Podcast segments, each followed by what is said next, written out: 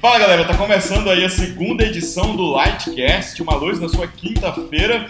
E eu não consigo entender os disquinhos da Xuxa ao contrário se não tiver legenda no YouTube. O nome é Ângelo Bernardes. O meu nome é Igor Rocha e Lari Larie. Oh, oh, oh. Fala galera, aqui é Robert Batista e eu sou privilegiado porque as mensagens subliminares são feitas para os brasileiros. É isso aí, pessoal. Meu nome é Homero Nascimento e eu nunca comprei Jequiti depois de assistir Chaves. Fala galera, meu nome é Robson Aleixo e se você quiser saber o que estava no disco da Xuxa, é só ouvir o do Raul Seixas, no sentido inverso. Dá no mesmo. Fala galera, meu nome é Elomar. A minha pergunta é: o olho que tudo vê enxerga em 4K ou Full HD? Bom, como vocês devem ter percebido por aí, o tema de hoje está meio tenebroso. A gente vai falar de mensagens subliminares. Se você tem mais de 30 anos, com certeza você deve ter sido atormentado por algum tipo de recado, de admoestação que dizia que em algum filme da Disney, em algum disco de algum cantor que você gostava, se virasse ao contrário, você ia escutar alguma mensagem subliminar. E hoje eu estou aqui com esse time de experts para poder a gente conversar sobre esse assunto, desmistificar, saber como isso começou, se isso é verdade, se tem alguma implicação na vida cristã e principalmente buscar a orientação da palavra de Deus acerca desse assunto. E aí, galera, qual é a relação de vocês ou qual é a experiência de vocês com mensagem subliminar? É, para você entender mensagem subliminar, você tem que entender como é realmente né, e não como é apresentado por aí no meio, no meio evangélico afora, né? Então o problema já está na forma como é apresentado. Existe uma confusãozinha aí de mensagem subliminar. Né? Vamos, vamos pegar um histórico aí para poder a gente entender. A primeira vez que isso é divulgado em larga escala foi com um publicitário chamado James Vickery, em 1957. O cara fez um teste muito famoso chamado teste da pipoca, que ele pegou uma sessão de cinema e colocou é, em frames de 0,25 segundos duas mensagens, que era beba Coca-Cola e coma pipoca.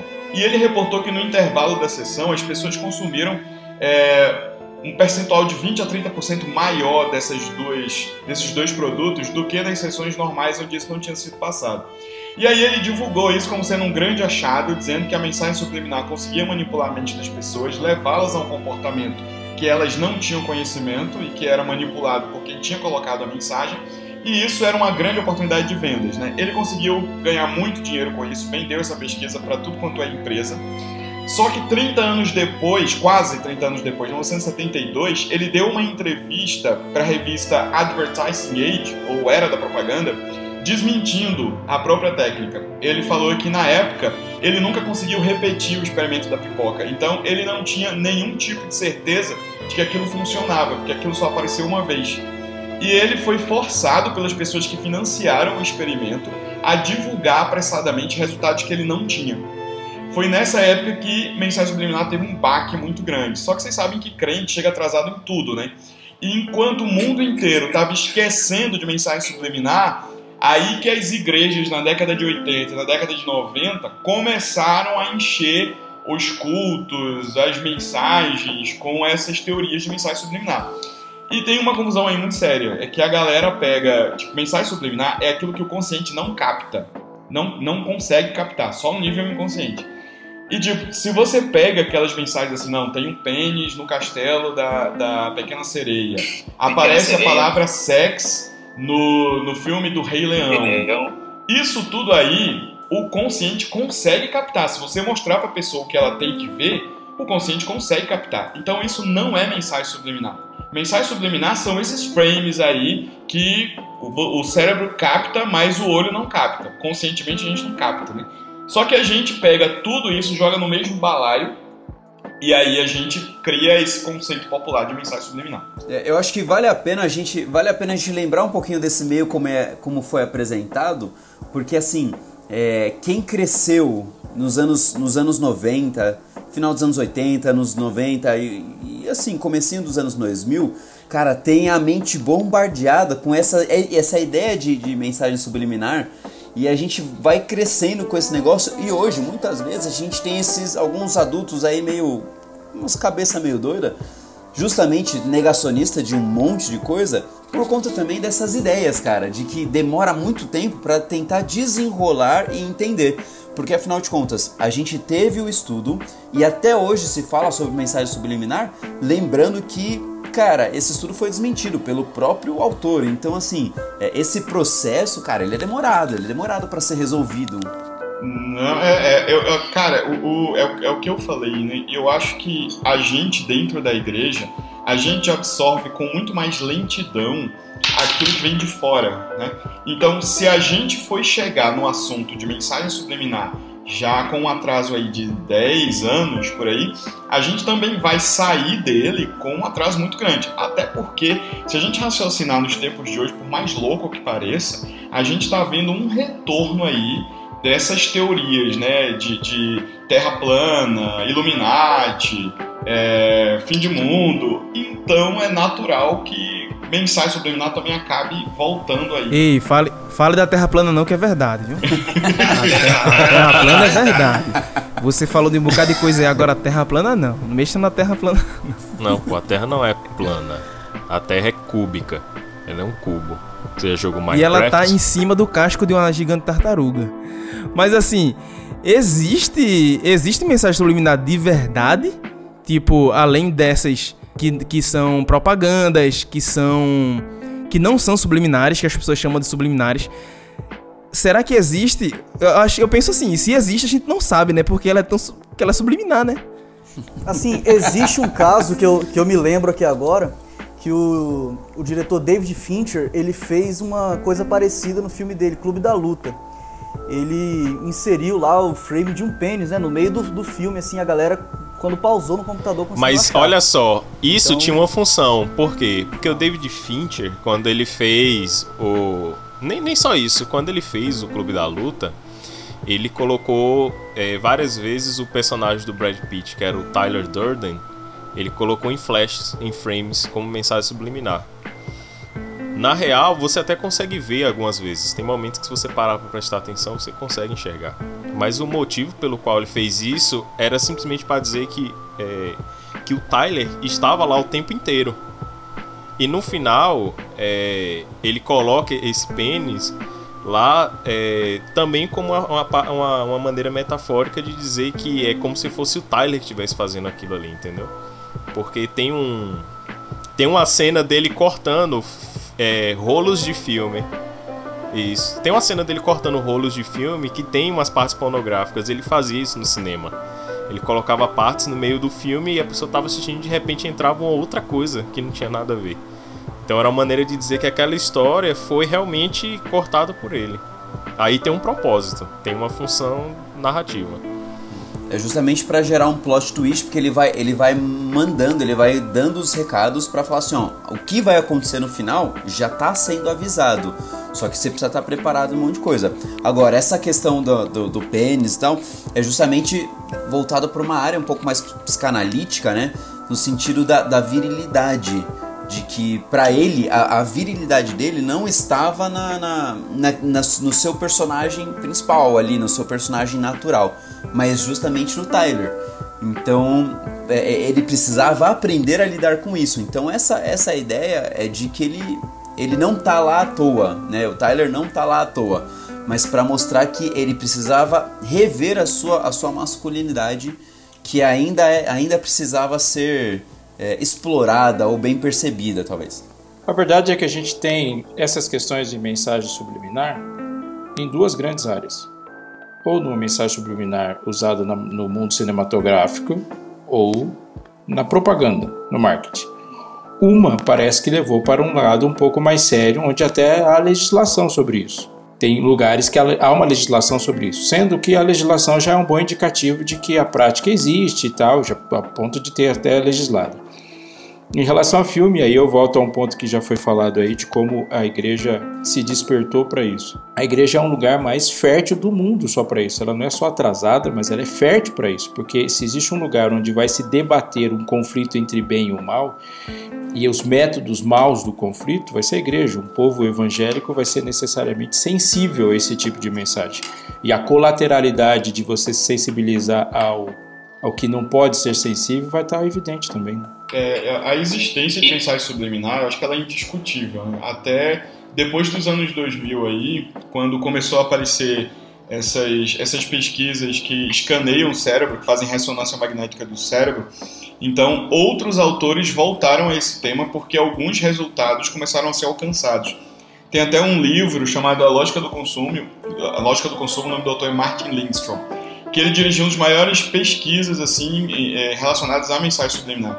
Então, existe é, o, que se, o que se deve discutir, o que é importante se discutir, é o que, que é o que, que é possível se alcançar com uma mensagem subliminar. Qual é o efeito disso realmente no cérebro? Será que eu consigo mudar um comportamento? Será que eu consigo implantar uma ideia no nível subconsciente e, e essa ideia começar a ditar o comportamento de uma pessoa? Será que eu consigo. Será que isso tem implicações morais? Uma pessoa que achava certo uma coisa passa a achar errado, ou vice-versa?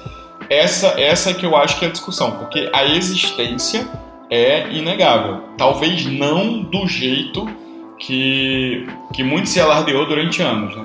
Mas de fato ela existe. Até mesmo a, a questão das cores, ela é subliminar. Né? A psicologia das cores, essa, essa coisa do, do amarelo da fome, do, do preto indicar luxo indicar luto, enfim, toda, toda uma questão aí que não deixa de ser subliminar. Esse da psicologia das cores, ele inclusive é muito usado naquela série Breaking Bad, né? Que a, a roupa que os personagens usam, a cada ato de toda a série, ele tem uma cor específica para gerar um tipo de emoção específico em você sem que você perceba, tudo através das cores. Ao longo das cinco temporadas de Breaking Bad, o Vince Gillian, né, que é um dos criadores ali da série, ele vai montando toda essa questão do figurino do Walter White ali, de modo que o figurino vai se transformando junto com a personalidade ali do protagonista. Então a gente vê no arco já do personagem, né, como que a cor realmente influencia no modo como você enxerga o personagem e você relaciona aquela cor com aquela alteração já de personalidade no que ele está fazendo. Se eu dependesse de cor para mudar a personalidade, eu tava frito, mano. Minhas roupas são praticamente todas da mesma cor. Eu já nasci do mal, né?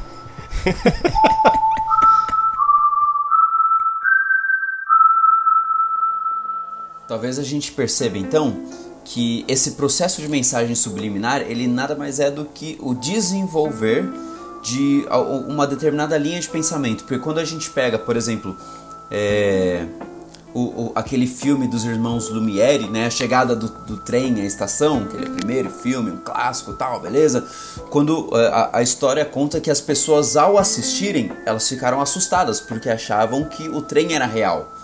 Isso significa que se a gente assistir hoje, se coloca na maior tela do mundo, negócio mais real pra gente, não vai assustar a gente, porque porque a gente já entendeu, a tecnologia mudou e também a nossa mente se acostumou à própria tecnologia.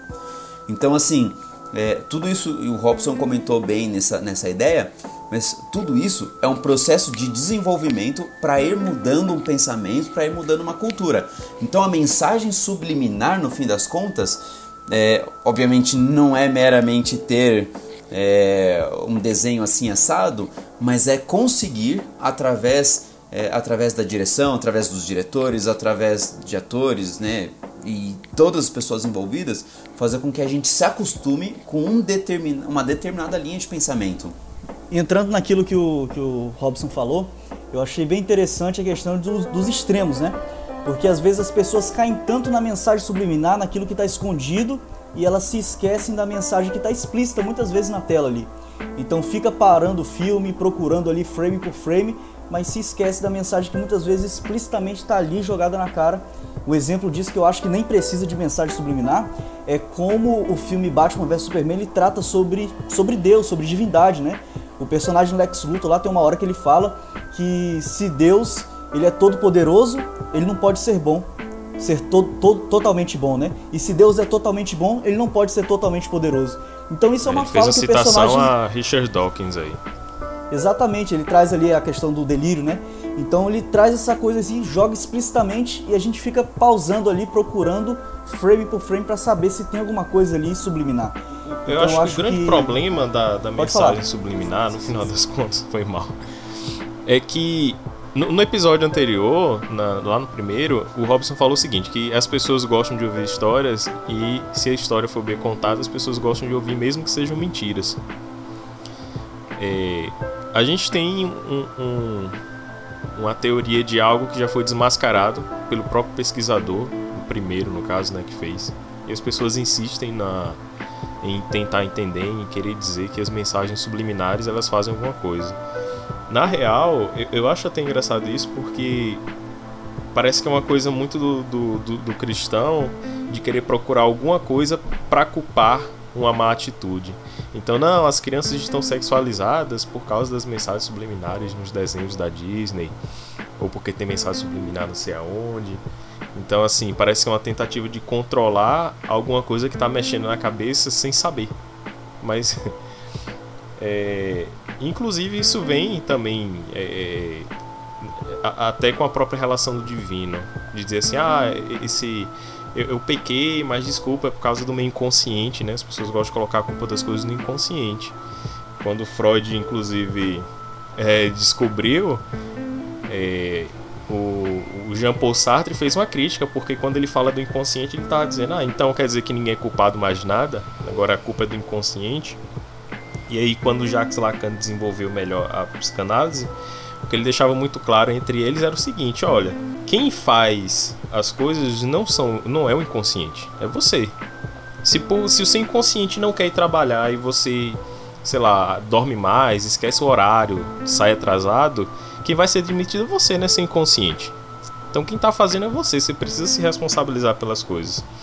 Então tem, tem também essa, esse fascínio por uma coisa supostamente oculta que está controlando as nossas atitudes.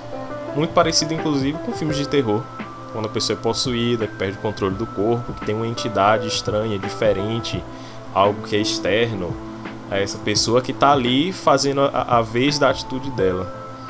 E eu acho que é por isso que se insiste nesse fascínio, né? Dizer, não, tem mensagem subliminar, inframes, perdidos, disco ao contrário, enfim. É, agora sim, a gente vê que as mensagens não subliminares às vezes são até piores, né? Eu não assisti o clone porque na abertura na, tem aquele frame que aparece o demônio. Rapaz, isso Você aí assistiu isso no DVD, a TV distrai me ou destrói? dava um medo, tu é doido. Eita, Agora assisti Dragon Ball Z, levantei a mão pra Dick Dama. Agora sim, até que ponto eh, vocês já viram também coisas na infância que hoje em dia vocês olham para trás que não era subliminal, vocês pensam, como é que eu assisti isso? Vocês já assistiram alguma, algumas coisas assim? Tem cenas, né, que a gente vê que são feitas para os adultos que estão acompanhando as crianças no É, cinema. exatamente, isso aí. Isso acontece com o filme Carros de 2006 da Disney. Isso Shrek. acontece muito, muito em Shrek. Nossa, cara, aquela música lá que Eldorado, eles até traduziram, né? Caminho para O Eldorado. Caminho para Eldorado é um filme totalmente sensual que a gente Mano, pega ali. tem uma cena ali. Na época que eu assisti o Caminho para Eldorado, eu estava saindo da infância e entrando na adolescência. Aí eu vi uma cena, aí eu fiquei, cara, aquilo ali foi insinuação de sexo oral? Não, acho que não, porque esse é desenho infantil, velho, não é possível. Eu tô pensando coisa. Claro, eu, eu não tive essa malícia toda porque eu tava no limiar ainda, né? Tava entrando na adolescência. Mas agora, como adulto, eu olho e falo, velho, os caras são muito, muito. Eles muito colocam sacanas. esse tipo de, de mens... não, não vou falar mensagem, esse tipo de piada, vamos dizer assim, esse tipo de referência para os adultos que estão acompanhando as crianças no cinema. Pro pai que tá lá, aí ele olha e percebe e dá uma risadinha. Só que não, não, não entende que tem uma criança do lado dele ali que às vezes não entende aquilo que tá acontecendo. Então é bem. Às vezes até entende.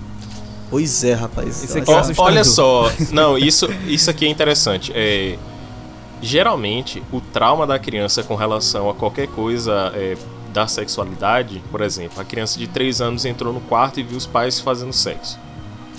Aquele momento que ela viu, ela não entendeu o que ela viu. Porque ela não é uma pessoa sexualizada. Ela não tem noção da sexualidade, ela não entende, ela não sabe o que ela viu.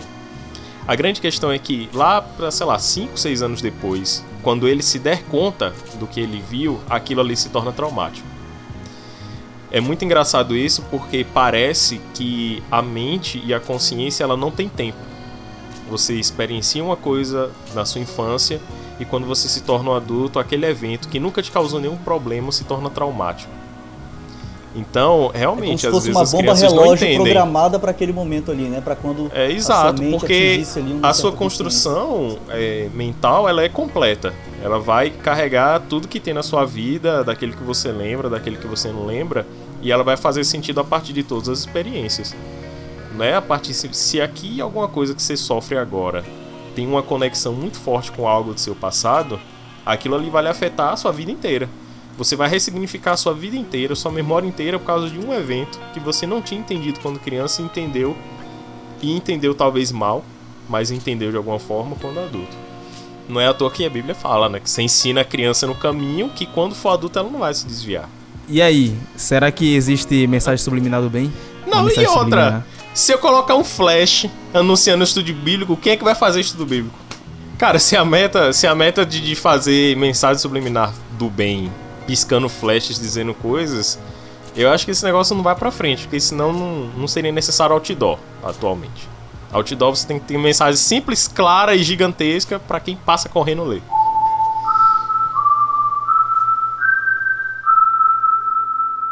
Nessas de a gente querer satanizar determinados elementos, a gente esquece que há sistemas que geram comportamentos, que geram hábitos de consumo e que cultura e hábitos de consumo não se dissociam. É, a, aquele, aquela bandinha que todo mundo tinha franja, que usava calça colorida, ela, ela faz parte de um mecanismo sistêmico para gerar também um hábito de consumo. E se você ignorar, se a gente ignorar os hábitos de consumo ou o que se pretende realizar-se com os hábitos de consumo, ou seja, essa cultura de, de, de, de produção de gado mesmo. Gado é uma palavra ressignificada, né? cultura, de, cultura de rebanho.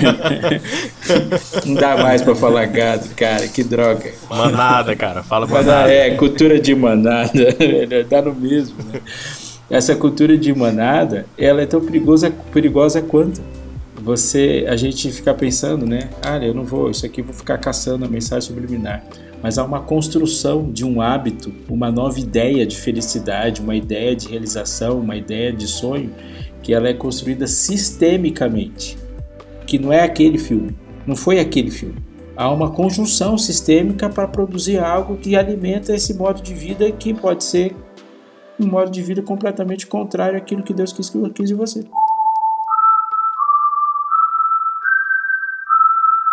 Te, te, eu, teve uma época que eu pesquisava tanto, pesquisava tanto, e tinha. Gente, pasmem, tinha um ancião da minha igreja que pesquisava junto comigo.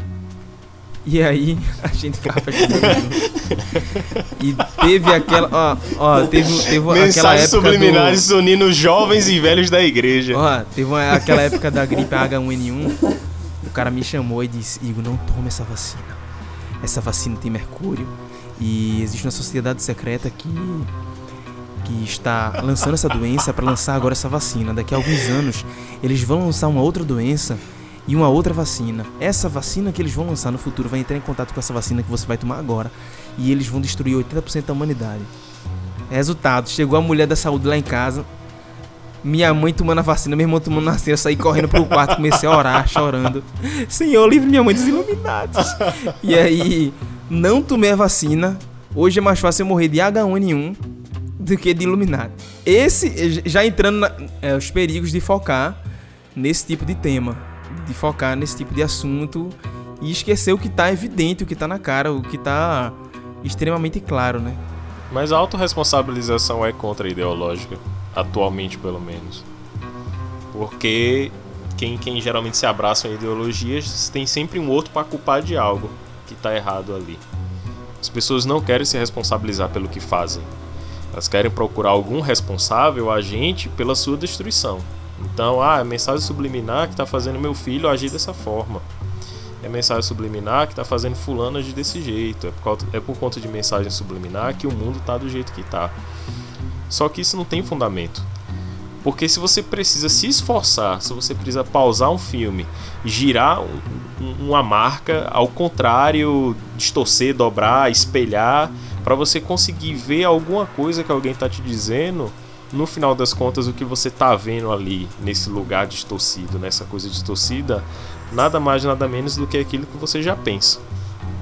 Tem muita mensagem subliminar que as pessoas estão achando por aí, que no final das contas está dizendo muito mais sobre ela do que sobre o produto que está sendo apresentado com isso. Que, e, e se fosse o caso, não dá nem para olhar para as nuvens, cara. Porque nas nuvens devem estar cheias de mensagens subliminares. Eu penso que a gente tem uma responsabilidade daquilo que a gente acredita, que quanto mais firmado, quanto mais embasado a gente estiver né, naquilo que, que a gente pensa realmente, naquilo que, que é doutrinário de certa forma, daquilo que, que é real, então eu penso que não vai ser uma mensagem subliminar, não vai ser uma simplesmente uma, uma ideia de susto, né, de fake news por aí, que vai assustar uma pessoa que tem um foco, que tem uma responsabilidade profética a cumprir. É, eu acho que quando a gente está entrando nesse, nesse território cultural aí, de filmes, de séries, de livros, de, de música, você está entrando no terreno de alguém que não tem a sua cosmovisão, não tem a cosmovisão cristã, e essa pessoa está honestamente transmitindo a cosmovisão dela, que pode ser oposta à sua, da maneira mais honesta e mais eficaz que ela consegue. E aí, se você não tem a sua cosmovisão bem alimentada, ou seja, se você não chega nesse território, se é que vale a pena chegar com as armas, com a Bíblia, com a oração, com o estudo da palavra, né? com, com, toda, com todo o relacionamento com Deus, você vai ser fisgado. Você vai ser fisgado pelas sutilezas, pelas manipulações, pelas técnicas, por tudo que há disponível aí.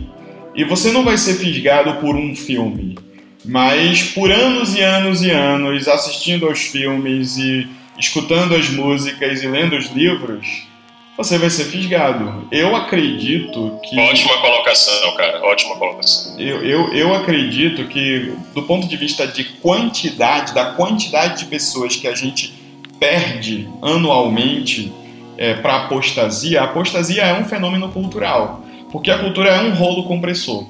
Então chega uma hora que a quantidade da cosmovisão humanista, naturalista, a quantidade de, de recursos e de, e de peças culturais disso, ela é imensamente tão maior do que a quantidade de, de peças de cosmovisão teísta que eu recebo, que a cosmovisão teísta não aguenta entendeu? E não aguenta não é porque Deus não é poderoso, ela não aguenta porque Deus ele não força a barra para nada.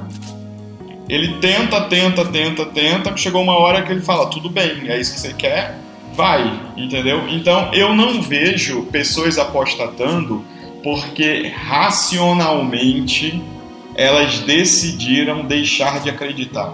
Pesaram prós e contras e foram eu vejo pessoas assim numa vontade enorme de perceber Deus, de, de, de, ter uma experiência com Deus e não conseguindo, mas elas têm uma experiência muito genuína com DC, com Marvel, com o último trabalho do Thiago York, com qualquer coisa que a E.L. James tenha escrito, whatever, e aí vai, entendeu? Então eu acho que a grande pergunta é você vai entrar nesse território, você vai comprar esse álbum, você vai abrir esse livro.